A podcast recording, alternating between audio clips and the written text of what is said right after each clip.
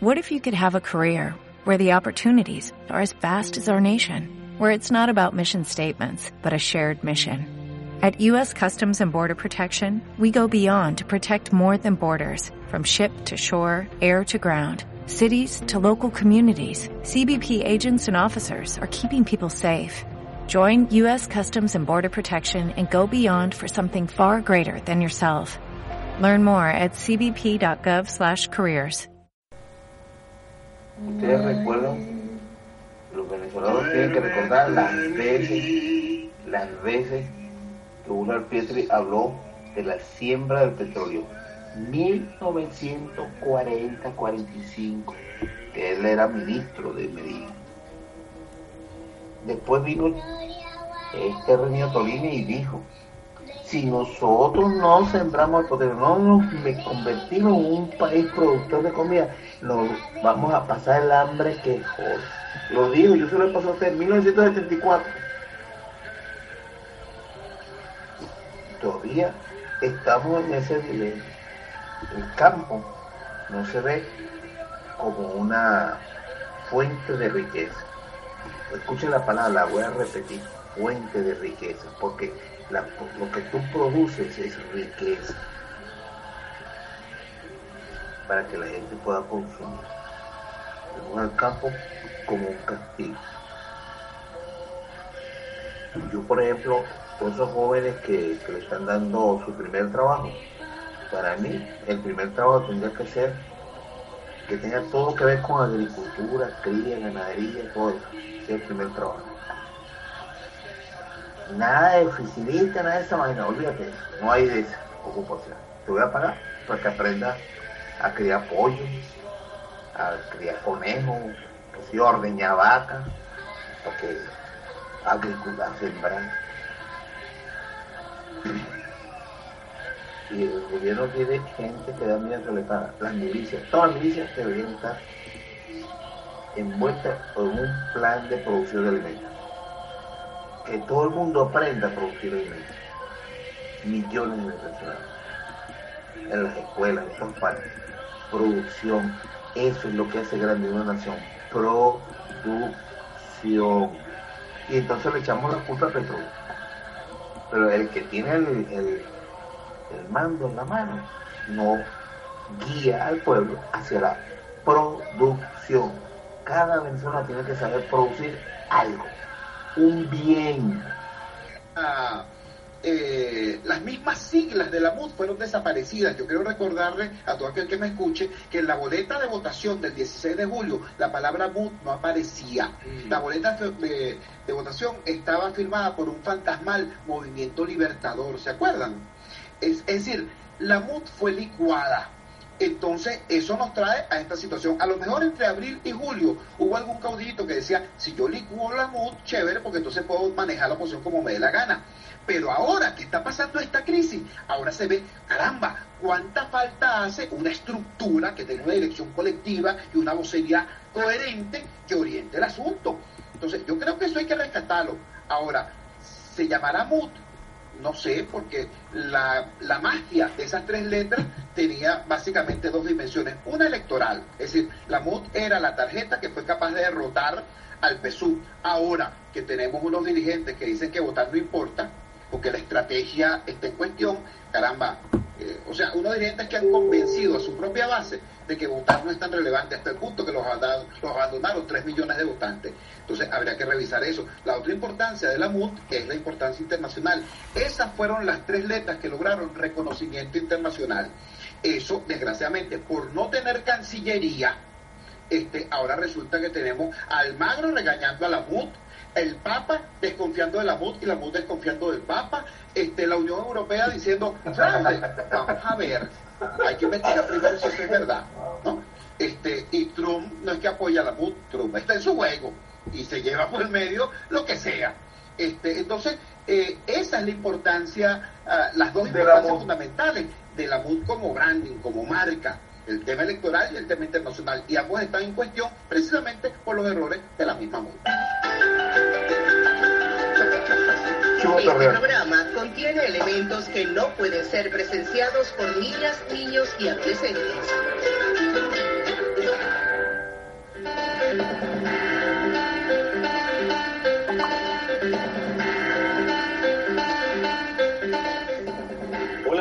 Noches, bienvenidos a esta edición de 30 minutos en la noticia. Una vez más, le damos eh, la bienvenida en nombre de la gran familia de Venezolana de Televisión. Les saluda Carlos Carreño y los invito a ver de inmediato las informaciones. Comenzamos de la siguiente forma, es que el presidente de la República Bolivariana de Venezuela, Nicolás Maduro, recibió este martes en el despacho, de, despacho 1 del Palacio de Miraflores a tres de los cuatro gobernadores de Acción Democrática que fueron electos el pasado 15 de octubre una vez más le tendió su mano para trabajar por el país. ¿Quién fue el que lo presentó? Lady Gómez, gobernadora del Táchira, fue la única ausente por los ah. mandatarios adecos. El encuentro se extendió por más de una hora. El jefe de Estado asegura que la democracia y la gobernabilidad se fortalecen. Como presidente de la República, todo el apoyo a estos estados. Ellos seguirán siendo de oposición nosotros seguiremos en la revolución, desde la revolución. Es la mano tendida una vez más del mandatario nacional, quien señaló que jamás el extremismo ha dado buenos resultados políticos. Sí se puede a través del diálogo, sí se puede a través de la palabra, sí se puede a través del respeto. Hay que saber ganar y hay que saber perder. No se pueden dejar llevar los opositores por lo que diga Washington, Bogotá, por lo que diga Miami. Ya las urnas hablaron. Anzuategui, Mérida, Táchira y Nueva Esparta también serán incluidos en los planes de desarrollo que tiene el gobierno nacional. Ha empezado una nueva era de convivencia, de armonía y de cooperación con un importante sector de la oposición venezolana. y yo se está metiendo una coba el solito así. Hemos derrotado a la derecha extremista en las calles y en las urnas. Y aquí estamos victoriosos. Declaro derrotada a la derecha política. Estos gobernadores fueron juramentados por la directiva de la Asamblea Nacional Constituyente, acto en el que se comprometieron a defender la paz, la soberanía y la democracia. Jesús Manzanares, la noticia. En este hecho político. Y a propósito del dilema y polémica dentro de la oposición venezolana, el dirigente opositor Henry Ramos Salud cuestionó a colegas de la Mesa de la Unidad Democrática y aseguró que algunos intentan renegar de su partido luego de los resultados electorales de este pasado domingo. Me parece de verdad, de verdad, eh, inapropiado, inconveniente, que en medio de esta terrible crisis política por la que está atravesando el país y por supuesto en la que se haya inmersa la oposición, comencemos a dispararnos entre nosotros. No sé si algunos habrán visto en este momento una oportunidad de oro para tirotear acción democrática o para malquitar acción democrática ante la opinión pública por el hecho concreto de los resultados electorales que se produjeron. No pero en el fondo creo que es así. Ramos Salud rechazó la postura de los dirigentes del partido Primero Justicia y afirmó que no caerá en provocaciones. No voy a a morder el peine de andar disputándome con voceros de otras organizaciones políticas. Lamento mucho que algunos voceros de Primera Justicia hayan tratado de dispararle directamente a Claudio Democrática y a mí, colocándome en el centro de una disputa de la que yo no soy protagonista. Simplemente quiero decir que yo no soy responsable de lo que ocurrió en las elecciones en el Estado Miranda, porque yo ni era el gobernador, ni era el candidato. Y mientras el dirigente ADECO decía esto, la gobernadora del estado Táchira, Lady Gómez, afirmó que la mayoría de los sectores sociales consultados respaldaron la decisión de los mandatarios regionales de juramentarse ante la Asamblea Nacional Constituyente. Aseguró que la acción de su homólogo en el Zulia obedece a un doble discurso de la Directiva Nacional de Primero Justicia. Y esperamos que él fuera y consultara. Y cuando llegó a las dos de la tarde, dijo que su partido no estaba de acuerdo, dijo que él prefería optar por las acciones internacionales, a pesar de que la mayoría de los sectores en su pueblo, donde fue electo gobernador, le pedían que asumiera y que si tenía que ir allá lo hiciera. En rueda de prensa, la gobernadora del Táchira aseveró que el equipo de trabajo de Juan Pablo Guanipa aprueba la medida. Y recuerdo que dijo, el equipo que, se, que luchó conmigo, que me acompañó por 15 años para yo trabajar por el Zulia y llegar a ser gobernador, hoy me piden que no los abandone. ¿Y ustedes saben qué? Dijo que iba a decidir por la línea política de su partido. Cosa que no hicimos nosotros, a pesar que sabemos que Henry Ramos va a ser firme con nosotros. Los zulianos opinan que el gobernador electo de la entidad, Juan Pablo Guanipa, debe juramentarse en la Asamblea Nacional Constituyente. En el siguiente trabajo, Giselle Cabrera nos presenta una panorámica del tema tras su sondeo de opinión. Ante la persistente negativa del gobernador electo a ser juramentado ante la Asamblea Nacional Constituyente, salimos a las calles de Maracaibo y le preguntamos a los zulianos si Juan Pablo Guanipa debe asistir o no a dicha juramentación debería, si ellos este, aceptaron que el CNE los postulara, se postulara como gobernador, como candidatos a la gobernación, ahora deberían asumir, debería asumir. Si no quiere asumir, bueno, tenemos que irnos a elecciones dentro de 30 días. Debería, él debería asistir a la constituyente. Solamente aquellos zulianos que votaron engañados por lo que ellos le, le propusieron los zulianos. Entonces debería asistir a la constituyente y seguramente. Debe cumplir con, ese, con esa normativa de de juramentarse ante la Asamblea Nacional Constituyente y bueno, ser gobernador de todos los. Los consultados también opinaron sobre la decisión del primer mandatario nacional, Nicolás Maduro Moros, de crear la figura del protectorado para el Estado Zulia. Realmente se le agradece a nuestro presidente Maduro que haya tomado esa iniciativa, porque realmente el Zulia necesita mucha ayuda y mucho apoyo, y sobre todo en la frontera y con la parte de la alimentación. Realmente el Zulia necesita el apoyo en, en esas dos áreas debe seguir los, los alineamientos primero del, del, gobierno bolivariano y, y, bueno, no dejar, no dejar este, digamos, desolada a la población de Zulia, este, ya que hay muchos proyectos eh, pendientes la situación en la región es excepcional. En este momento la incertidumbre se apodera de la población.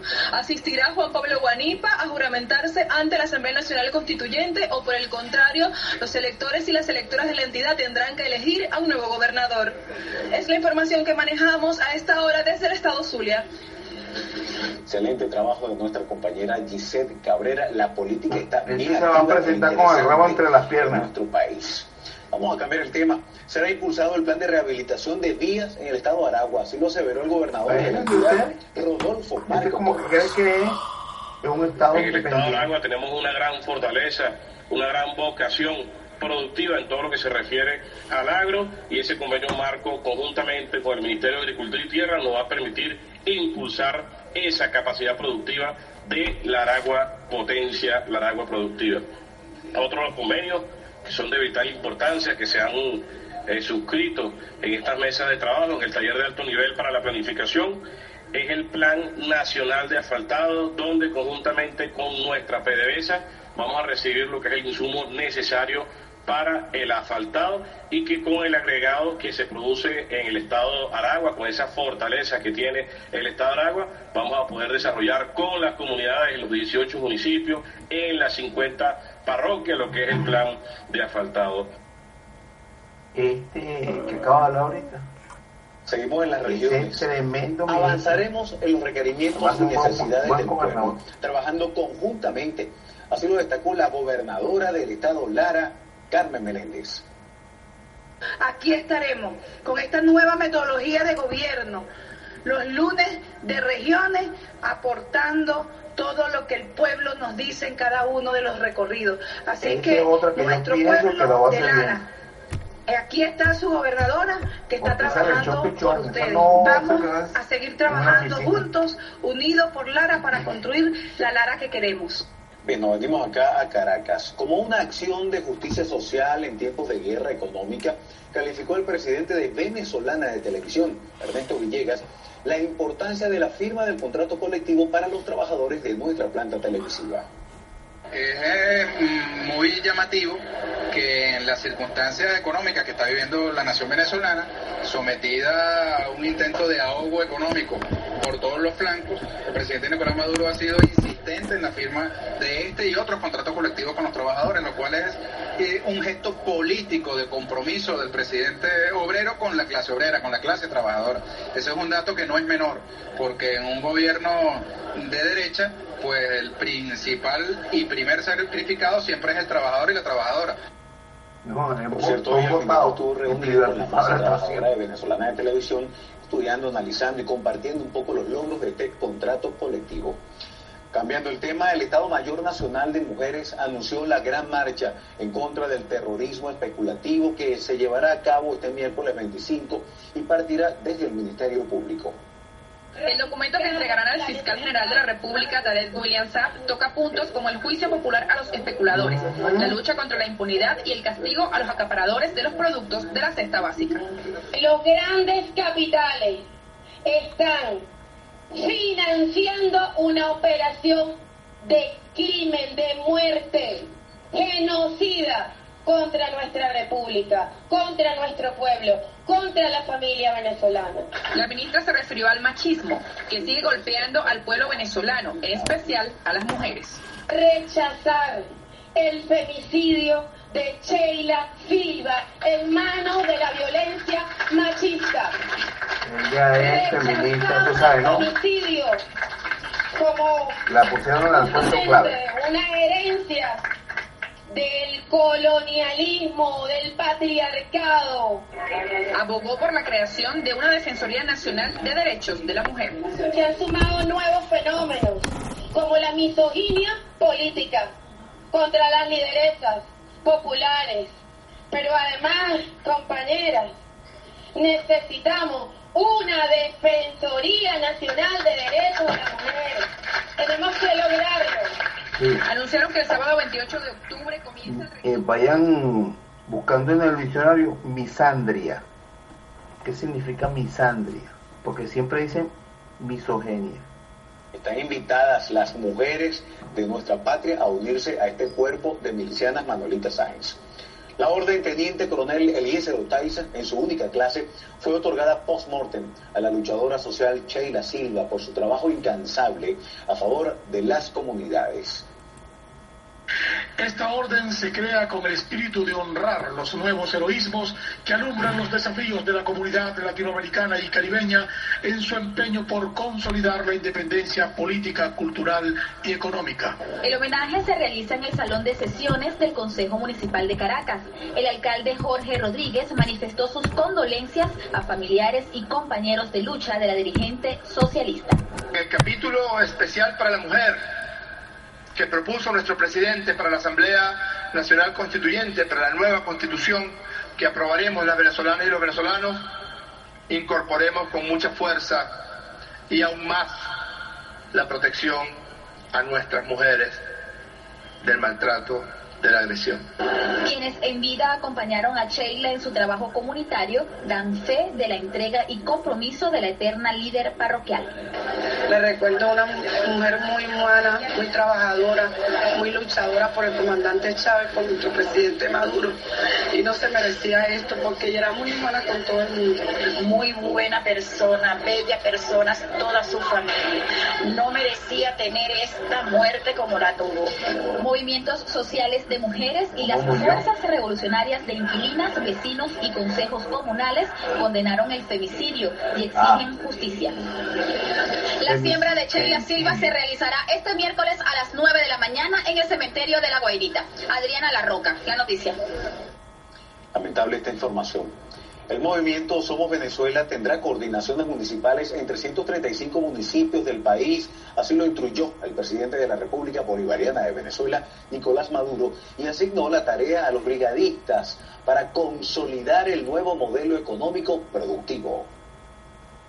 El movimiento Somos Venezuela nació para vencer. Son más de 86 mil brigadistas activos. Ellos han atendido a más de 4 millones de venezolanos, en su mayoría en el ámbito de la salud. Fueron convocados no solo a dar la batalla social, sino además la económica. Debemos asumir la tarea de ver nacer, florecer y consolidarse un nuevo modelo económico socialista, productivo, diversificado. Pero las victorias de esta organización no solo han sido sociales, también abarcan lo político. Podemos decir que este gran equipo aportó los mayores niveles de participación para la Asamblea Nacional Constituyente y para la victoria de las 18 gobernaciones. Pero hay que estar atentos a la convocatoria para la elección de alcaldes y alcaldesas, las elecciones municipales y prepararnos para ganar todas las alcaldías del país con el voto del pueblo y el movimiento Somos Venezuela como expresión de la nueva mayoría. Los convocó a llevar esta organización a 200.000 personas a instalar coordinaciones municipales para avanzar con el apoyo a las familias vulnerables. Vamos a buscar la meta para que en Venezuela estén pensionados el 100% de nuestros abuelos y abuelas por la misión en amor mayor creada por el comandante Chávez. 100% con el carnet de la patria. ¡Vamos! Y como parte de las fiestas decembrinas, anunciará un plan especial de protección a las familias venezolanas. Porque el pueblo venezolano tiene derecho a tener unas navidades felices.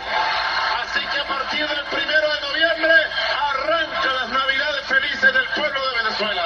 Igualmente, el jefe de Estado informó que el bono educativo llegó a 3 millones de familias venezolanas a propósito del inicio del año escolar. Ratificó que con el nuevo sistema que reúne a más de 20 misiones sociales, profundizarán el trabajo de atención en las comunidades. María Jiménez, La Noticia. Eh, por estos días se habla pues de la muerte de la MUD, ¿no? La, la, organización que agrupaba a todos los grupos de derecha en Venezuela. Ya están hablando de una muerte certificada. Entonces, como que están tratando de reavivarla o de refundarla. Entonces, no sería la primera vez, ya ellos tenían otra organización que se llamaba la, la Coordinadora Democrática, me parece, por allá por los años 2000 y tanto. Qué bueno, hermano. Sí, yo también no he podido interactuar, no he podido comentar, he estado ocupado también, pero estamos al pendiente de los audios. Pues todo se puede hacer, nada más hay que organizarse un poquito, un poco para, para poder. A veces escucho los comentarios de ustedes en la mañana con muy vergatario. Eh, a veces he querido intervenir, pero está tan interesante la plática, los comentarios que, bueno, prefiero estarlos escuchando que estamos interrumpiendo. Pues ahí estamos, ahí estamos hermano, cuídate mucho, que Dios te bendiga. Bueno, te mando un fuerte abrazo, que pases buenas noches, aquí en la Ciudad de México ya son las 12 con 11 minutos. Fuerte abrazo para todos los que están aquí en la sala de Venezuela Heroica. Allá en Barcelona ya son las 7 de la mañana con 11 minutos. Eh, creo que anda activo por ahí el hermano Jordi. Te mando un fuerte abrazo Jordi, que Dios te bendiga y cuídate mucho. Así es, es un gusto tenerte ahí en Reactor Político también por ahí al, hermano Maquiavelo. Pues me gustaría tener al traidor del vergatario, eh, aunque le vaya a su Donald Trump, pero me gustaría tenerlo por ahí y también a Andrés, pero, pero pues a ellos no les gusta, eh, diría por ahí el paisano, el Facebook, no les gusta el Facebook. Entonces, este, bueno, FaceTime, espero que de vez en cuando publiques algo, por lo menos de Carmelo Rojo. o lo que tú gustes, pero bueno, hay que esperar las dos páginas, tanto sociedadestereomex.news como, como este reactor político. Pues ahí estamos al pendiente, Carmen. Fuerte abrazo y que Dios te bendiga. Cuídate mucho. Saludos a todos, a todos, todos, todos, en especial a todos. ¿Por qué? Porque voy a representar siempre los intereses por los cuales fui votada, como siempre lo hice. Hacer honor, hacer, hacer honor a lo que la gente vota voy a hacer, voy a hacer, voy a hacer, voy a hacer una, voy a hacer una legisladora que vaya a con el mandato de los bonaerenses y de los argentinos están en contra de estas políticas de ajuste, que creen que se puede vivir en un país mejor. Y la verdad que la única, la única traición a la patria es esta, utilizar el poder policial. Creo que no tienen causa, no tienen caso y lo que hacen en esto, muy patético. Quiero agradecerles a todos ustedes la presencia. Muchas gracias, muchas gracias. Buenas noches, buenas noches a todos. No sé si hay alguien presente. Dispongo de 7-8 minutos seguramente para, para charlar. Me voy, me voy para casa ya, es lo que más o menos voy a tardar en llegar a casa siempre y cuando algún cliente no me, no me, no me necesite y entonces haga un, un servicio que no tengo pensado porque voy a ir con el con la luz verde puesta. Bueno, un saludo a todos. ¿eh? Bueno, eh, aunque no haya nadie presente, puedo ir contando un poco la, vivencia del día de hoy, que seguramente ya estaréis informados. Pero bueno, lo que he vivido yo, a ver, desde la radio, desde la televisión, tampoco tampoco en, primerísima persona, pero bueno. Eh, a primera a primeras horas de la mañana se rumoreaba que, que Carles Puigdemont, el presidente de la Generalitat de Cataluña, iba a convocar elecciones anticipadas como signo y como muestra de, debilidad ante, las amenazas del gobierno español para, para que así de esta forma no aplicase el artículo 155. De hecho, han empezado a dimitir incluso, incluso diputados de, de convergencia. Un momentito. Venezuela. ¿Qué tal Venezuela? La estoy transmitiendo desde Guaymas, Sonora, México. Para ser exacto, es aquí la una y media de la tarde. Saludos Maquiavelo, saludos a todos los demás. Aquí a la escucha, pendiente. Saludos Carmelo. Muy buenas tardes. El tema que quiero tocar hoy es, considero que es muy importante para Venezuela. Sobre todo aquellos que hacen seguimiento a la inflación que existe en el país. Que particularmente pienso que el 90% es inducida por los factores, digamos, privados, económicos y políticos, y en parte por el gobierno. Yo paso aquí al planteamiento que tengo por escrito, que lo he subido a la página web abajocadena.com y también la página de felipetorrealba.com. Lo he repartido también por email, pero quería hacer esta parte, digamos, de en video para divulgar, que es mi propuesta para parar la inflación en Venezuela como una medida necesaria indispensable para acabar un poco con el problema económico que están pasando los venezolanos, que son los más afectados, el pueblo que tiene que perseguir los alimentos que deliberadamente el comerciante esconde para crear escasez, que es una táctica del mercado capitalista, que lo que tiene gran demanda porque escasea, aumenta el precio. Eso es una ley que ellos aplican en todas partes. Y en Venezuela ya no es una ley del mercado de la oferta y la demanda, sino es una ley de mafias creada desde que en Venezuela se liberó el dólar en el gobierno de Luis Herrera por efecto del endeudamiento que hizo Carlos Andrés Pérez, presidente de Venezuela, en su primer gobierno. Venezuela debía 300 millones de dólares a la banca internacional, que era, digamos, el movimiento normal de compra de mercancía que estaba en tránsito. En cambio, el señor Carlos Andrés Pérez no solamente nacionalizó el petróleo, que tuvo el país tuvo mayores ingresos, sino que además los precios subieron porque, por los embargos petroleros que hizo el mundo árabe por la guerra contra Israel. Bueno, él no solamente se gastó ese dinero, sino que además hipotecó el país y llevó la deuda a 35 mil millones de dólares que tuvieron que refinanciar en su, casi en su totalidad, porque era contraída a corto haciendo, eh, renegociando la deuda para que fueran a largo plazo. Y bueno, toda la culpa se la echan a Luis Herrera y a Lucinchi. Aunque hubo corrupción, hubo todo lo que sea, como ha habido en todos los países, pero ahí comenzó una práctica del comerciante que no ha cesado en Venezuela, porque no ha podido parar la, la inflación. ¿En qué consistía esa práctica? Esa práctica, lo que se compra hoy se vende a mayor precio. Es decir, ellos trataban de, dicen, de que lo que compraban hoy a 20, cuando lo tenían que comprar la siguiente vez, le iba a costar 40 el dólar. Entonces ellos de una vez, de una vez, cobraban el 60%, es decir, cobraban 60 para cubrirse y tener un poquito de ganancia. Pero en realidad eso fue una práctica que lo que hizo fue generar más inflación y eso no ha parado. Los gobiernos de Luis Herrera, Lucich, Carlos del Pérez II, eh, este, Rafael Caldera, no pudieron acabar con eso. Yo podría decir que eso era un juego malévolo a propósito porque Venezuela, para cuando entrega el gobierno Rafael Caldera, todo estaba privatizado menos PDVSA. Ya la tenían, incluso ya la controlaban desde el exterior. Una empresa que se llama Intesa Nacional fue creada por PDVSA, con, que eh, y PDVSA puso todo el capital, puso las oficinas, puso todo, y no era dueña de la empresa totalmente. Esa empresa lo único que hacía era controlar en Venezuela y a través de la internet, desde el exterior, todo, todo el movimiento de la empresa del gobierno. PDVSA estaba controlado desde el exterior, completo.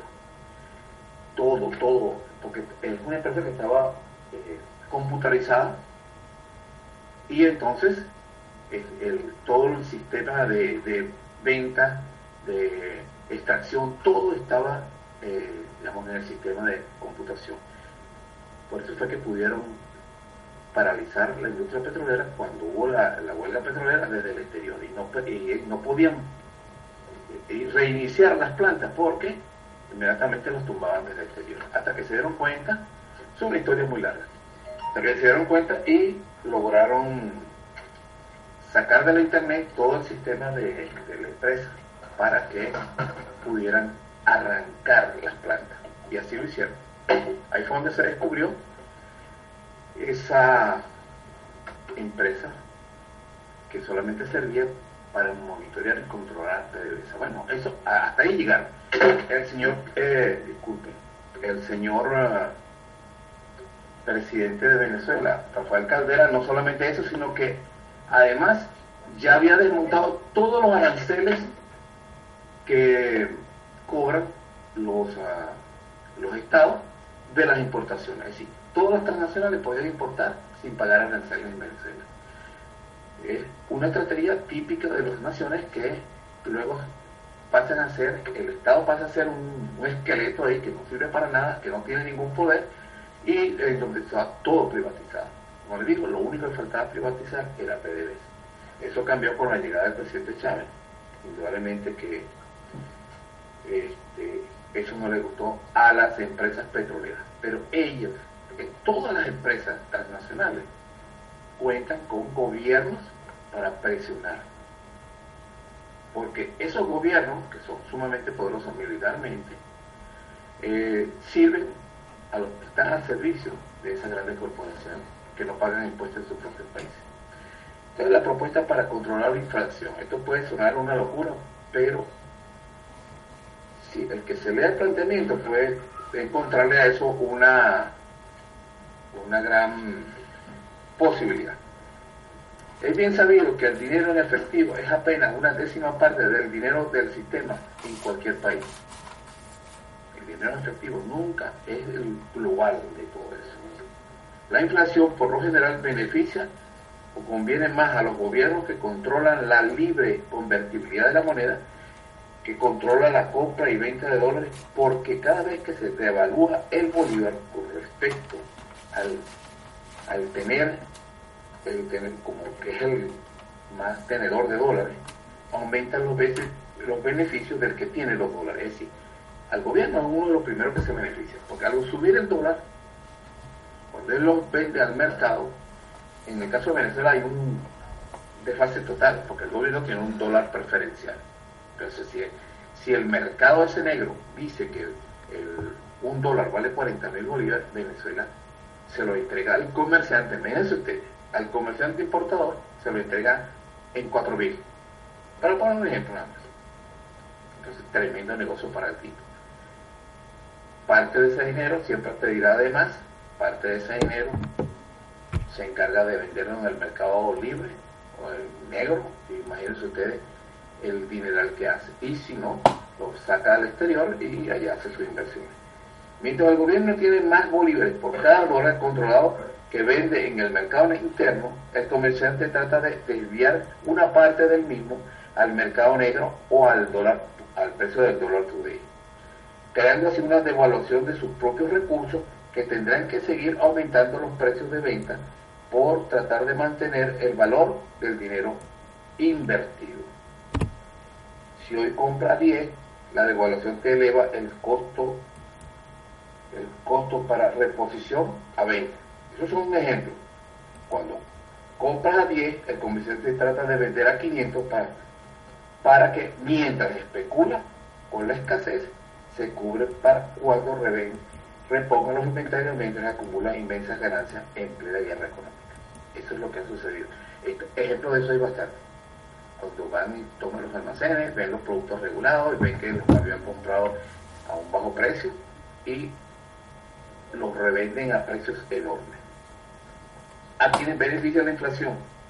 Al vendedor de dólares, es decir, en este caso al gobierno, porque obtiene más bolívares para su gasto interno, gasto interno. Y al comerciante, especulador, porque aumenta las ganancias sin límites ni control, por la necesidad del consumidor a conseguir los productos. Eso se ha sabido siempre cuando hay devaluaciones, el gobierno se beneficia, porque es el gobierno que tiene, sobre todo los, países donde el gobierno es el que genera más dólares. Y el comercio en Venezuela, lamentablemente, desde la época del, de lo que llamaron, el Viernes Negro, cuando Luis Herrera, sus dólares en Venezuela, que, ellos pudieran hacer con sus exportaciones a Venezuela, nunca lo traen. Siempre están esperando sacar los dólares de PDVSA para llevárselos para llevar su utilidad al exterior y que el gobierno financie todo, que sea con los dólares de PVC que se hagan las importaciones. Ese vicio se puede parar. Primer paso. Eliminar el dinero físico para llevar todas las transacciones comerciales al sistema electrónico. De esta manera, el Estado puede tener control de la información de los costos reales de un producto o servicio y las utilidades que éste genere. Fíjense bien. Y liberar la venta y compra de todas las monedas de libre convertibilidad, incluyendo el dólar, que se deberá hacer por obligación a través del sistema bancario electrónico. No hay dinero físico. Liberación de los precios de bienes y servicios. Los mismos deberán ser registrados ante un órgano oficial que el Estado designe, el cual deberá incluir el costo de compra de cada bien lo importante es saber el costo.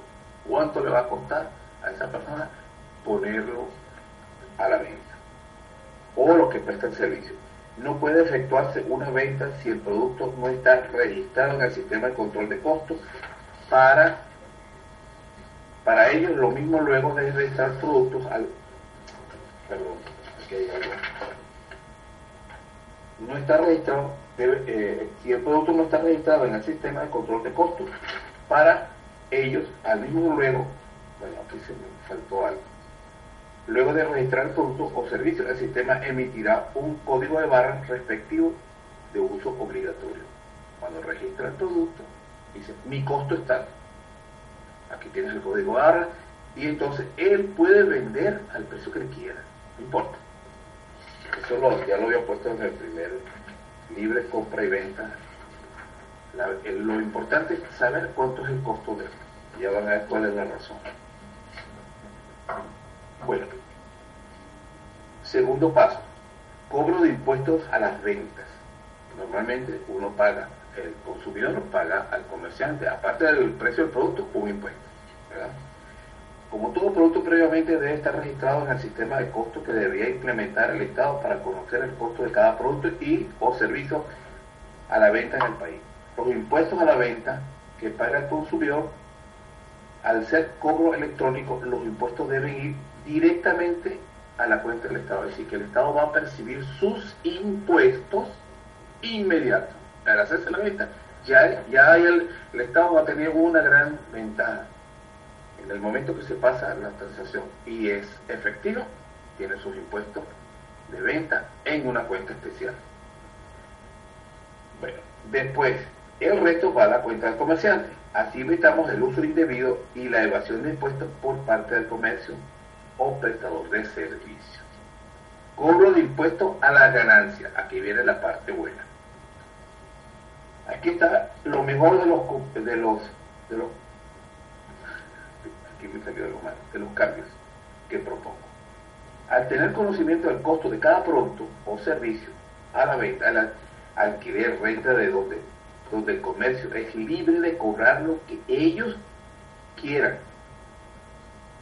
el precio del producto de la oferta y la demanda según ellos, que es, lo que va a generar el precio, que cobra lo que quiera. Está basado en el precio de venta, podrá calcularse los porcentajes de ganancia en cada transacción. Es decir, tenemos el costo. Dice, bueno, eso me costó 10 bolívares. X. Y él lo vende en 10 mil. Tranquilo. Haz lo que tú lo quieras. Haz lo que tú quieras hacer.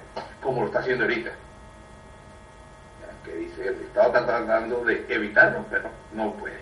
Que lo haga libremente. Se le, dice, se le da rienda suelta a eso. Esto le permite tasar con la mayor exactitud los impuestos que debe pagar por las ganancias obtenidas por el comerciante o prestador de servicios. Tu costo, cuánto vendiste, se nota ahí, cuánto cobraste de impuesto por la venta para esto. Ahora viene el cobro de impuestos por las ganancias si el costo de importación o producción de un producto o servicio ya se conoce y se calcula el porcentaje de venta, se puede implementar varias escalas de impuestos a las ganancias. El impuesto a las ganancias se deposita al, igual que el IVA directo y automáticamente en una cuenta del Estado. Para obtenerla, para detener la especulación, por poco el cobro de impuestos a las ganancias en varios porcentajes. Fíjense bien, varios porcentajes. Ganancias del 30%, que es lo que estipula el gobierno. Oye, vale, si te costó 10, véndelo a 13. ¿Ok? Pero como hay hora libre, venta. Entonces, si él cobra el 30%, pagar lo que es el impuesto regular, normal. Si las ganancias ya no son del 30%, sino que llegan al, al 50%, va a pagar, uh, perdón, si llega al 100, 100%, es decir, me costó 10 y lo vendí a 20. Ese 10, ese, ese porcentaje del 100% del costo va a pagar un impuesto del 50%, ya no el 30%, el 50%. Y si cobra por encima del 101%, pagaría el 75% a la ganancia. Eso desestimularía al especulador. Primero, porque ya no puede vender en efectivo porque no hay efectivo. No va a ser trueque, ¿no? porque igualito no le va a hacer nada. Todo el mundo tiene que pagar con tarjeta. Entonces se puede controlar los precios de venta. Ah, bueno, tú quieres cobrar algo que te costó 10, quieres cobrar y tienes alguien que te pague 10 mil bolívares, cóbrate pero tú vas a tener que pagar el 75% de la ganancia al Estado. Te vas a quedar con el 25% nada más. ¿Qué te parece? Esa es la propuesta. Después, eliminar el, dólar preferencial. Eso no debe existir más. Con el entendido que el Estado no tiene ninguna obligación de ofrecer sus dólares en el mercado financiero. Es decir, como hace ahorita. El dólar está en 40 mil y le da los dólares al comerciante en 4 mil. Eso es lo que hace normalmente el comerciante. El gobierno al comerciante. Entonces, el tipo tiene unos dólares baratísimos ahí, pero van a ser súper feliz, pues. Porque va a ser exacto. Y va a tener unas pincuas ganancias por, con la promesa de que va a traer productos eh, de acceso al trabajador. ¿Qué pasa con esto? Si los comerciantes adquieren compromisos en el exterior, deberán poner como garantía sus bienes empresarial o personal, y no el, y no el compromiso del Estado de proveer los dólares o euros para que supuestamente pagar sus deudas en el exterior. Esa es otra de las trampas que hicieron a, a los diferentes gobiernos, de que ellos decían, ay, tenemos una deuda y necesito dólares para pagar esa deuda.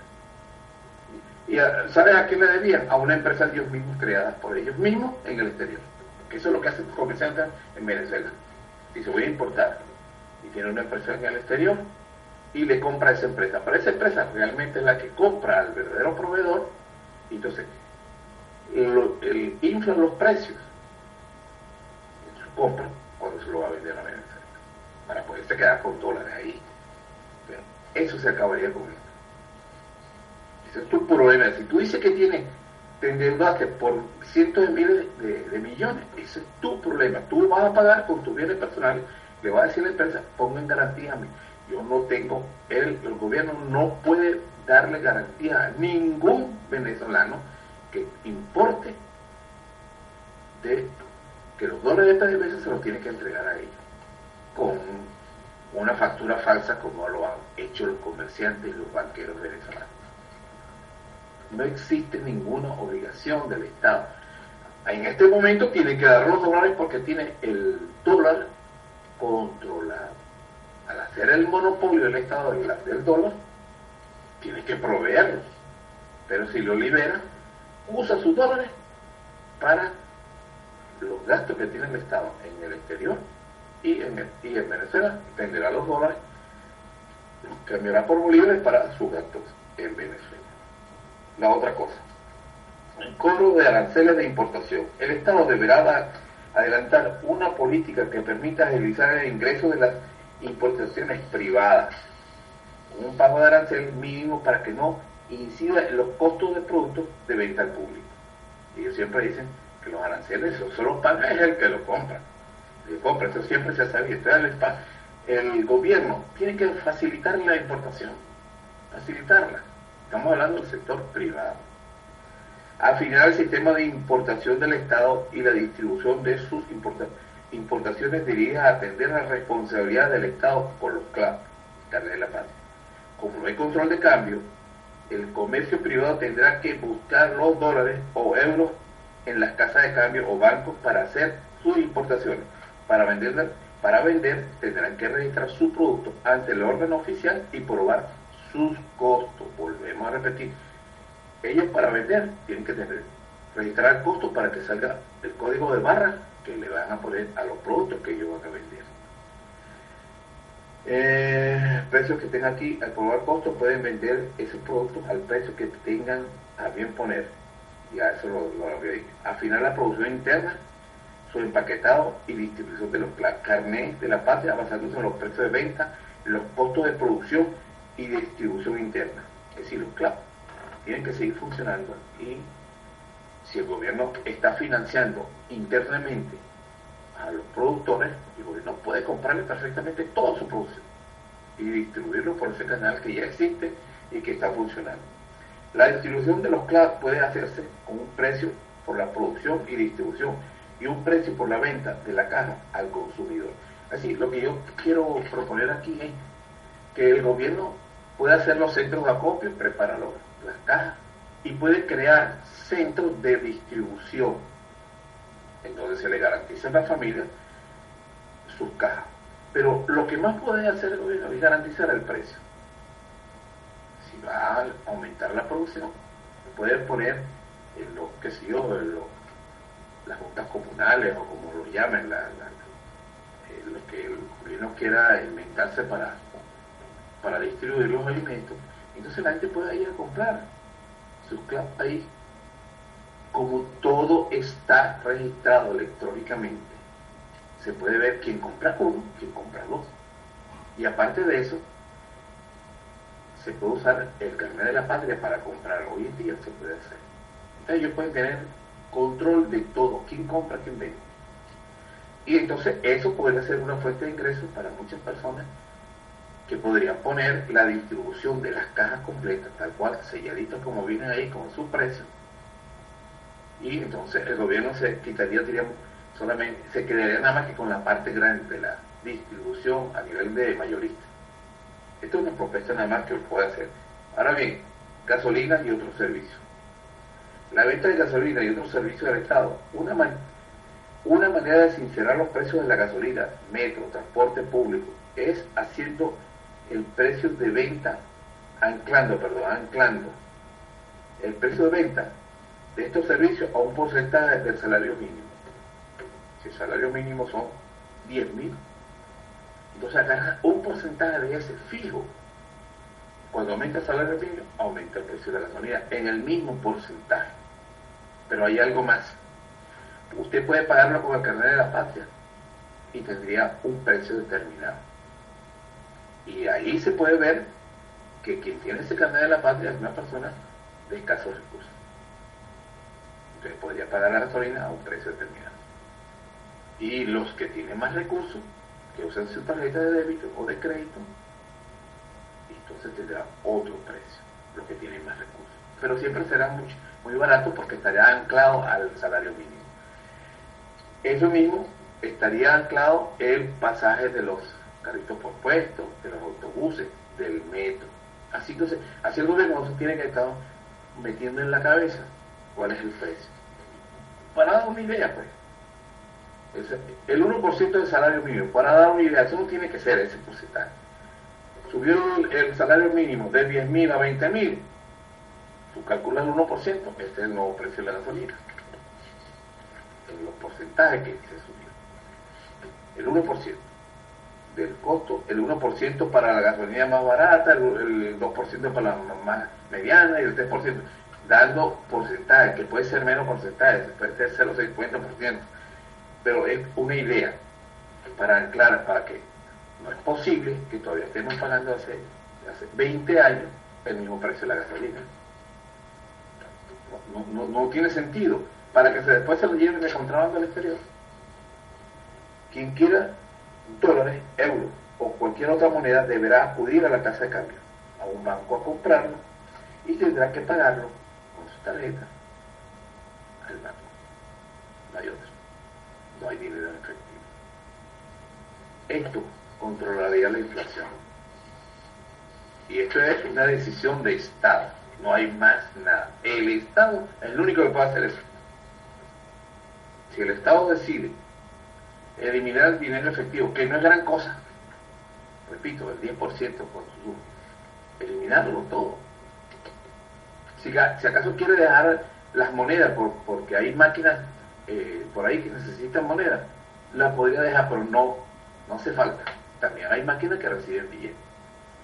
Y así controlaría a los especuladores, a los evasores de impuestos y el Estado tendría lo más importante que tendría que apenas se pasa la tarjeta de venta de cualquier servicio, alquiler de vivienda, imagínense ustedes, transporte público, el, chofer de carro de carritos por puesto y toda esta gente, cuando se monta una persona, ellos cobran puro efectivo. Usted no, no tiene ni idea de cuánto puede ganar un, un chofer de carritos por puesto y todo el tiempo ven llorando todo el tiempo diciendo que, no le alcanza el dinero. Ahora fíjense ustedes, él pone su maquinita allí y la gente lo que hace es pasar la tarjeta. Inmediatamente cuando dice cobrado, la gente entra y se puede saber exactamente cuánto hace cada chofer y cuánto gasta en la camioneta. ¿Cuál es su verdadero costo? Cuando va a comprar los repuestos no, le, no se lo puede vender en el mercado negro porque no hay dinero en efectivo. Le voy a poner, para finalizar, le voy a poner un audio, para ustedes un audio, pero un video de un programa que acabo de, ver ahorita. Se llama, que es una entrevista que hizo, este para finalizar, la entrevista dura poquito, pero para que vean, todo eso se resuelve eliminando el dinero efectivo y controlando las ventas. No puede haber nada, ningún producto, ningún servicio del que sea que no tenga un código de barra el locarito por puesto es muy fácil. Porque el código de barra eh, puede estar anclado en una tarjeta especial. Tú lo pasas y ya pagas lo que tiene que pasar. Y tienes que adquirir esa tarjeta con, tu cuenta de pasa tu tarjeta como, los, como el ticket del metro. Pues. Tú lo compras anticipadamente, lo único que hace es pasarlo, cha, cha, cha, cha, listo. ¿Para qué? para acabar con ese problema. O metes la tarjeta en un dispensador, él lee y cobra. Ya eso está estipulado que ese, esa máquina va a cobrar solamente un porcentaje determinado. Fijo. Bueno, escuchen esto para finalizar. ¿Por qué haces eso? Porque hago eso, porque a mí cuando me van a vender un repuesto yo lo tengo que pagar sobre precio. ¿Tú crees que es justo que tú especules a la gente haciendo eso o pirateando? específicamente tú trabajas en alguna línea. No, no, yo soy pirata. Hazme el favor, revisa todos los cauchos que tiene esta camioneta. Todos mis cauchos son nuevos. Todos mis... Te pregunto algo, ¿tú sabes el costo del pasaje para de aquí al Estado Vargas. ¿Tú sabes cuánto cuesta el pasaje? Sí, Dime cuánto cuesta. 1.200 bolívares. ¿Y cuánto cobras tú? 5 bolívares. 5 mil. Si es esta hora, si es más tarde, ¿cuánto cobras? No, no, yo no me paso eso. Ustedes aún siendo piratas y justificándote con lo que quiera decir, también a ustedes les puede caer el peso de la ley porque esa es especulación, especulación contra el pueblo. Yo sé, yo sé que sí. Está claro que lo están haciendo mal, ¿verdad? Yo sé, yo sé. ¿Para dónde se por favor? ¿Cuánto le están cobrando? Prestar atención. Tuvo que devolver el dinero al chofer. Cobraban tres mil bolívares cuando vale mil. Se controla todo el dinero en efectivo. Llega a tiempo porque simplemente no Bueno, eso es lo que yo quería mostrarle. Estos nada más son los choferes de autobús. Imagínense el comerciante. Esconde los, alimentos, los productos consume y después está el machaquero en la puerta del, supermercado vendiendo a mayor precio. Ante la escasez la gente compra y paga el precio que le da el gana. Entonces, esta es una forma de darle un parado a la inflación y al machaqueo de los alimentos. Pongo para solucionar ese problema. No sé si el Estado tenga el valor revolucionario de hacer un cambio tan radical como ese. Nadie, va, nadie no, no va a tener dinero, va a tener dinero, pero todo electrónico. Así se controla la inflación. Eso puede ser una medida temporal como puede ser una medida permanente. Todo depende. Pero a los bandidos que ya están acostumbrados a robar, ahí están bien. Y otra de las cosas, el gobierno tiene una idea de que los pobres pobrecito. Es que, es que ellos no entienden. Ellos se tienen que sacrificar. Ahí están los choferes. Ellos cobro, yo te juro. Y, y ese es un chofer de alquiler. Un chofer de completo. El medio es un comercial que ya tiene un capital y las agallas bien grandotas, que ya tiene 30 años haciendo lo que le da la gana. Imagínense normal, 30, 40 años. Porque el acaparamiento no viene de este gobierno medidas revolucionarias para poder resolver el problema de la inflación en Venezuela. El gobierno está haciendo actualmente lo que han hecho todos los gobiernos para apalear, apalear sí, la inflación. Si quieres resultados distintos, como dice este, tienen que hacer las cosas distintas. Bueno, hasta aquí mis palabras y espero que esto pueda llegar al gobierno. De todas maneras está por escrito.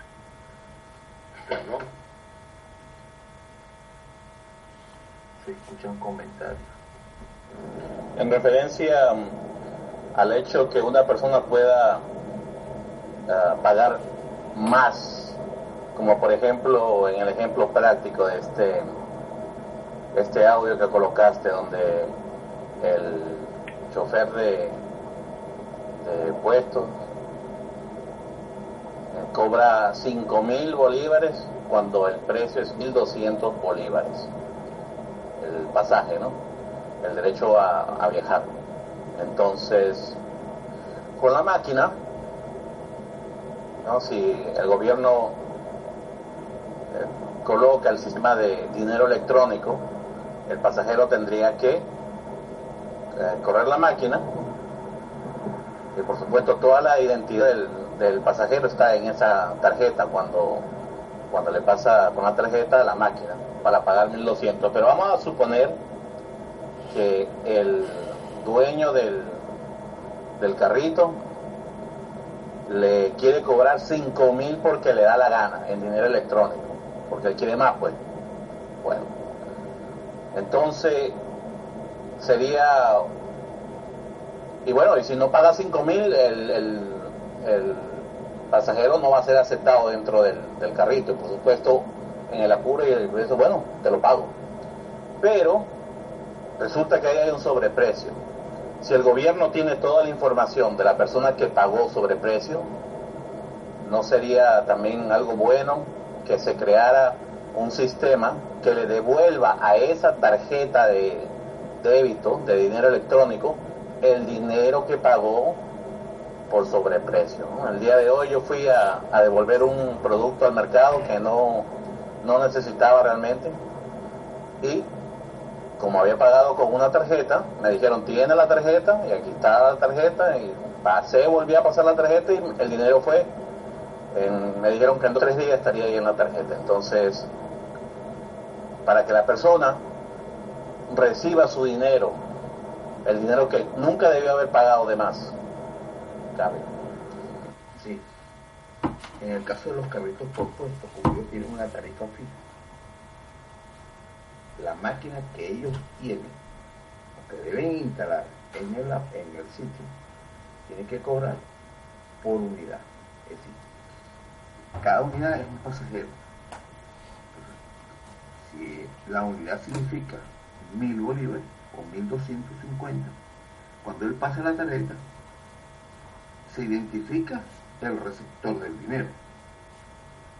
Y de una vez se le descuenta a la persona. Entonces se sabe que es un pasaje. Él no puede cobrar más de eso. Él no puede, esa persona no puede pasar cuatro veces la tarjeta a menos que vaya con la familia para poder llegar a 5 mil. Tendría que pasar las cuatro veces. Pero eso se podría detectar fácilmente. Si la persona está viajando sola y le. Entonces, no puede ser que todos los pasajeros, todos sin excepción, tengan que pasar cuatro veces la tarjeta.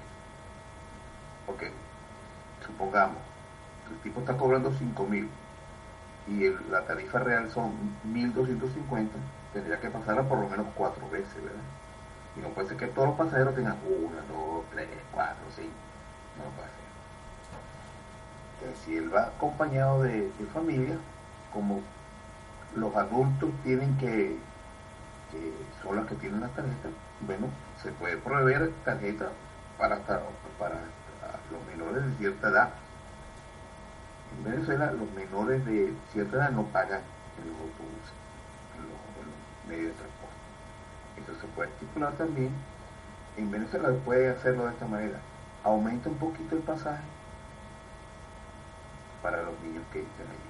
Todos los niños menores de, 15 años, pues no, ya tienen cédula, que no, que no tengan, que, se les sacaría el carnet de la patria, pues, ¿por qué no? Entonces pagarían el que ya tenga más de 15 años tiene, pasa su tarjeta, cada uno. Eso es, muy fácil, porque para el carrito propuesto, como es una tarifa fija, el único que va a vender es un pasaje. Y ese pasaje tiene un precio fijo. Y en la máquina de él no puede haber un precio distinto al de cada pasajero. Y después también tiene los puestos allí que se pueden contar en cada viaje, es decir, que él no puede meter un ejemplo, ¿no? si tiene 50 puestos y de repente en ese mismo, en ese mismo momento que se paran en, la parada, porque ellos tienen una parada para recoger los pasajeros, y, no pueden meter ahí 120 personas, porque le pagaron todo el mundo varias veces la tarjeta, ¿no? Eh, todo ese tipo de trucos salen. Y si el pueblo está un pendejo que paga cuatro veces más, porque intente pasar la tarjeta varias veces, bueno, ya también se puede poner un bloqueo, lo que es pasaje de de, transporte, no puede pasar en el mismo terminal más de dos veces, un ejemplo. Bueno, hay muchas cosas, pero la idea está que la trampa se controla cuando no hay dinero efectivo. Es más fácil controlar porque queda la evidencia. Con el dinero efectivo no hay evidencia. Por supuesto, con el dinero efectivo no hay ninguna prueba de que cobró sobreprecio. Y sin embargo es cotidiano, diariamente le cobra a la gente 5 mil en vez de 1200. Y bueno, hay que agradecerle que es un, un especulador bueno, porque él dijo que no cobra más de 5 mil, porque él tiene principios, él jamás cobraría más de 5 mil. Pero ciertamente con el dinero electrónico ya es otra cosa. Esto, hay que ir puliendo estas ideas, ¿oíste? Eh, la exposición hay que irla puliendo, porque hay que crear un, algo que sea rápido, conciso, bien explicado, al punto. Este, ah, por supuesto las ideas son bienvenidas, no alguien más que quiera opinar por ahí. yo no pretendo hacer todo el procedimiento, no es mi labor. Yo, para poder hacer todo el procedimiento tendría que estar trabajando en donde cómo implementar eso. Por eso hay que hacer una cantidad de pasos y hay que hacer una cantidad de modificaciones en leyes y procedimientos financieros en los bancos. Y eh, mandará a fabricar una cantidad de máquinas que van a tener que utilizar un casero. Entonces, eh, para que el casero que alquile la casa pueda cobrar, si es un particular, va a tener que tener, como se dice, un código para él, para que le hagan la transferencia a su cuenta. Y ya se sabe que ese código es porque él está alquilando su casa. Si es una empresa, muy, muy fácil porque él tiene que tener un terminal. Pero no va a haber ni cheque. Mira, hasta el cheque se puede. No, aunque el cheque tiene una ventaja, ¿no? También queda todo por escrito. No puede haber cheque que dice al portador. No se podría hacer. Pero el importante es que cuando alguien va a pagar algo, tiene que tener un código de. Ahora, el procedimiento lo tendrá que hacer el Estado si acepta ese, esa propuesta. Te aseguro que van a intentar de implementar algo así, si lo llegaran a intentar hacer, algo, digamos, este, parcial, porque no tienen bolas, perdóname la palabra, no tienen bolas para eso. Ahí están los guarimberos otra vez quemando autobuses en Mérida, y eso se acaba metiendo unos policías en el civil en todos los autobuses tranquilitos y cuando vengan los bichos a eso hacer lo que hay que hacer. A quemar el autobús. Por ahí hay un ejemplo no me quería desviar pero bueno. El caso es que lo, lo que yo estoy proponiendo es una idea. Y traté de hacerlo más o menos describirlo a un punto. Ahora no es mi trabajo implementarlo. Es una idea que le pasó al gobierno, porque yo no tengo los mecanismos ni los procedimientos que existen por ley en Venezuela para implementar un cobro o un pago. El gobierno tiene que hacer una, un cambio estructural tremendo, porque no solamente eliminar al circulante, sino cómo crear un mecanismo para implementar los cobros, cómo separar, cómo de una vez que pasa la tarjeta, el impuesto por la renta va a una cuenta del gobierno, el impuesto por las ganancias a otra cuenta del gobierno. Cuando el tipo presente su declaración a fin de año, dice, bueno, a mí me descontaste tanto, tanto, aquí está mi declaración, entonces él verá el Estado si le devuelve o le tiene que cobrar más, porque descubrió que no era su costo el que él Pero así de una vez, el comerciante, una de las cosas de la guarimba era, vamos a retenerlo para que el Estado no tenga dinero. Ahí no puede hacer nada.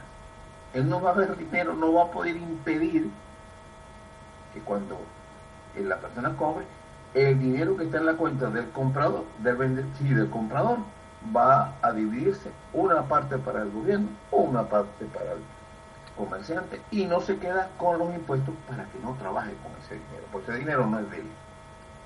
Cambia. No, es que eso es instantáneo. Eso es instantáneo. Apenas se hace la transacción, compré un plátano, un cambur, un cambur, y pagué 10 bolívares. Bueno, son 5 para el gobierno, o 5 para el comerciante, un 2 o 1 para el gobierno, bueno, se, se divide el dinero ahí inmediatamente, es electrónico todo es por computadora. Eso sí, eso tiene que, con tres satélites en el aire, Venezuela tiene que implementar el mejor sistema de, de internet, wifi y demás. Porque mucha gente va a querer hacer sus transacciones desde la comodidad de su computadora, laptop, tableta, que se puede hacer, ¿no? Por ejemplo, un pintor. Señor, yo le pinto la casa, ¿cuánto me cobra? tanto, bueno, aprobado. Aquí está. ¿Cuál es su cuenta de, banco? Tal cuenta. Pin, pin, pin, desde mi teléfono ya. Le mandé el dinero. El 50% para que empiece a trabajarme. Y bueno, ya el pintor tiene el dinero depositado en su cuenta. Y puede a la misma vez comprar lo que necesita para alimentar a su familia. Zapatos para el hijo. El vestido para la hija. Entonces, Así crear todo un círculo, pero para eso se necesita una internet, pero que, esté pues al, nivel de lo que se está requiriendo, ¿no? A mover toda una economía con dinero electrónico. Que lo único que va a haber es más usuarios, porque en Venezuela todos los comercios tienen su para cobrar tarjetas, todo eso es electrónico. A todos reciben tarjetas de débito y de crédito. Lo único que va a hacer que van a haber más proveedores, porque hay pequeños comerciantes que reciben efectivo nada más, como los choferes de carro de, transporte, que no usan tarjetas. Abogados. El gobierno va a ver más dinero que nunca ha visto en su vida, de todo lo que vale. Es más, los comerciantes ahí, que se ahí quienes se cogen el dinero, porque venden muchas cosas, le cobran el impuesto a la gente cuando es efectivo, y eso no lo integran el gobierno. Al no haber efectivo, mi hermano, olvídese, joda. Lo único que hay que es implementar el software para que la persona, cuando pasó la tarjeta, el porcentaje que va, porque eso es un porcentaje, lo que va para impuestos y lo que va para la persona. Y de una vez le metes el mazazo en la ganancia de sexy que esa es una de las cosas más importantes, que en la otra forma no hay forma de, de, darle en la masa, porque todo lo cobran en efectivo. Mercado negro no va a poder ver, porque nadie va a poder comprar dólares en el mercado negro, ni venderlo. ¿Cómo se lo van a pagar? La persona para comprar en el mercado negro, alguien tiene que darse una transacción de bancaria y tú tienes que justificar qué hiciste con ese dinero. Ah, se lo regalé a mi mamá. Mi mamá tiene que decir, ¿cómo va a ser de un banco a otro? ¿Cómo va a hacerlo? No, no hay forma de escaparse. Yo menciono de los sistemas de internet y el wifi que tienen que estar a nivel del requerimiento porque tú tienes que haber escuchado historias de cómo la gente quiere pagar con la tarjeta y demora hasta 20, 25 minutos. Yo no sé qué parte de ese problema sea saboteo, que por supuesto hay que castigar, depurar las compañías, Cantebé y demás de, de infiltrados que lo que hacen es joder para cansar a la gente, o que, o, que parte de ese problema sea realmente que la, la, infraestructura no está acorde con la cantidad de gente que está usando dinero electrónico. Pero en todo caso, eso tiene que estar totalmente eh, con la rapidez que necesita, totalmente pensado. Porque eso es que es lo que está ocurriendo. Mucha gente se queja de eso, de que demoran mucho para pagar con la tarjeta. Imagínate tú se ve que es evidente. Todo lo que están haciendo es para crear malestar. Es evidente que el comerciante quiere que la persona pague en efectivo para poderse coger el impuesto y no integrarlo al Estado. Y eso cura también otra cosa, ¿no? Un efecto positivo eso sería que todo el mundo quedaría registrado. Si hay gente ilegal en el país, se descubriría, porque si usted tiene lo que usted necesita para participar en este nuevo sistema de dinero electrónico, el único requisito es que usted tiene dinero en el bolsillo en efectivo o piensa tener dinero en efectivo en el bolsillo o le van a pagar con dinero en efectivo. Y eso es todo lo que tiene que hacer, apersonarse a su banco más cercano y intercambiar ese, entregar ese dinero en efectivo y que le den una tarjeta. Inclusive puede ser hasta como las tarjetas que hay en los Estados Unidos que tienen hasta la foto de la persona. Bueno, el carnet de la plata, el carnet de la plata tiene la foto de la persona, ¿no? Como identidad, se puede hacer como identidad. Para no tener que cargar la, tarjeta y la cédula. Y, igual que eso, y si una persona no, no, no puede hacerlo, no puede acercarse a un banco a comprobar su identidad, ¿por qué? ¿Por qué no puede hacerlo? ¿Es que está ilegal en el país? ¿Es que está buscado por la policía? Es que las leyes se hacen para aplicar y para solucionar un problema gravísimo que tiene el país. La inflación y la especulación. Ese es el objetivo de, del procedimiento, acabar con el especulador, el evasor de impuestos, el acaparador. Y sobre todo lo que más me complacería es que si alguien quiere tener una ganancia del 3000% y tienes algún bolsa que te pague, bien. El Estado se queda con el 75% de la ganancia. Entonces, desestima el robo. ¿Por qué? Porque se lo va a regalar al Estado. Se va a ganar el 30, pero lo que pasa del, del 50, del 30% en adelante de, ganancia, perdón, del 100% de la ganancia, todo paga 75%. ¿Cuál es el, cuál es el beneficio? Cuando ellos, hay gente, vimos ahí cantidad de programas como los juguetes, aquí hay juguetes de 125 bolívares y lo venden a 50 mil, 60 mil, está bien, ok, hay quien te lo pague, perfecto. Pero ¿qué hace el gobierno con ese dinero? Tiene dinero para los pobres, no hay para los ricos, porque ellos son los que están especulando, ¿no? Ya no hay dólares preferencial para los ricos, para que dejen una parte afuera y la otra parte la vendan en el, en el mercado negro. Si consigue dólares en el mercado negro es porque los dólares preferenciales que da el gobierno para las importaciones es porque ellos no lo venden allí. Eso es lo que busca el sistema, parar la inflación, que va a crear malestar. Los que más no se van a molestar son los que especulan, los que roban. ¿Y cuál es el problema? Que la gente tenga su, vaya a un banco a sacar su, tarjeta. Si la mayoría de los pensionados tienen por obligación que tener una tarjeta.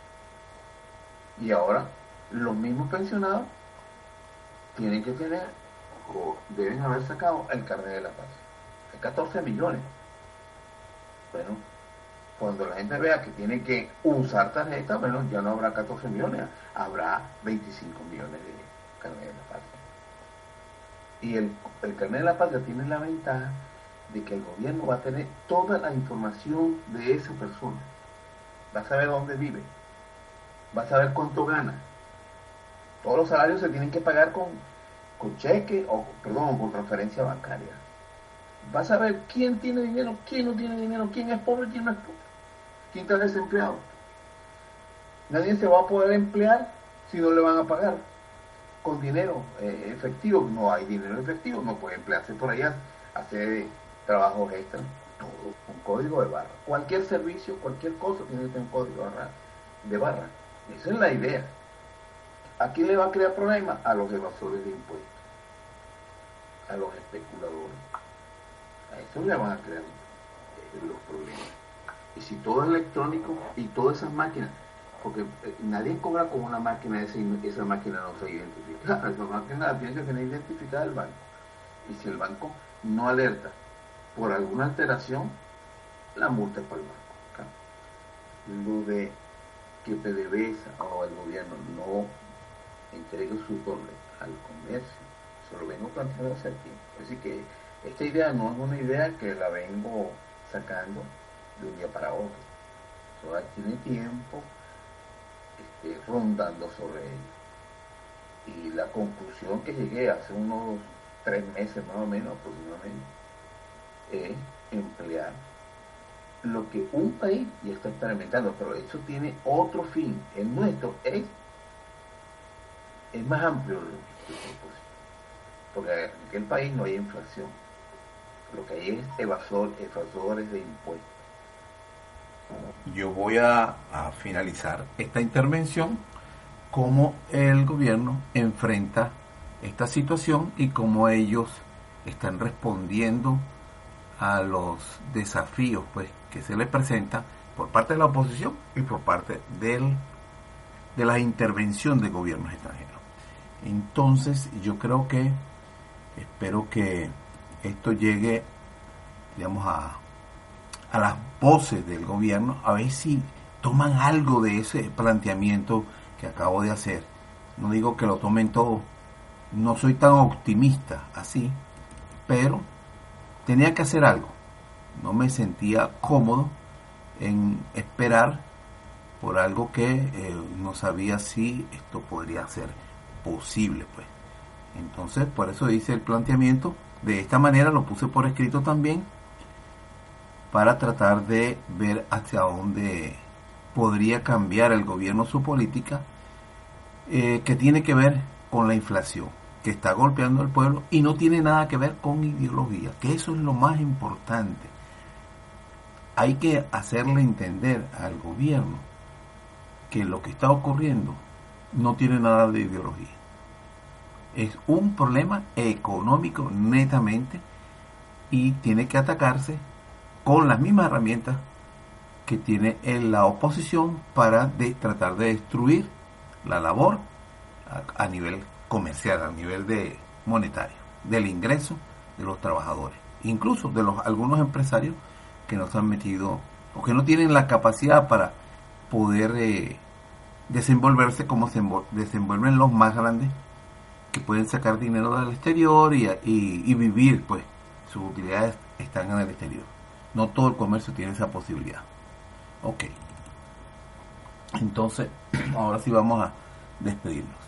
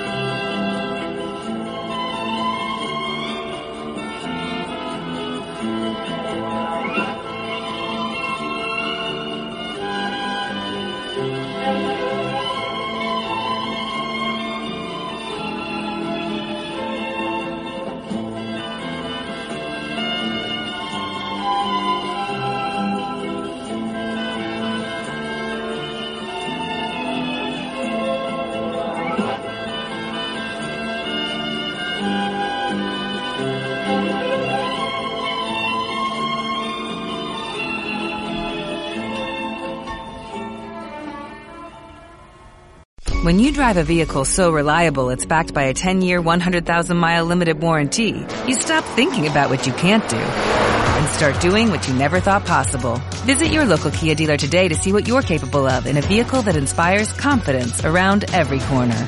Kia, movement that inspires. Call 800-333-4KIA for details. Always drive safely. Limited inventory available. Warranties include 10-year 100,000-mile powertrain and 5-year 60,000-mile basic. Warranties are limited. See retailer for details.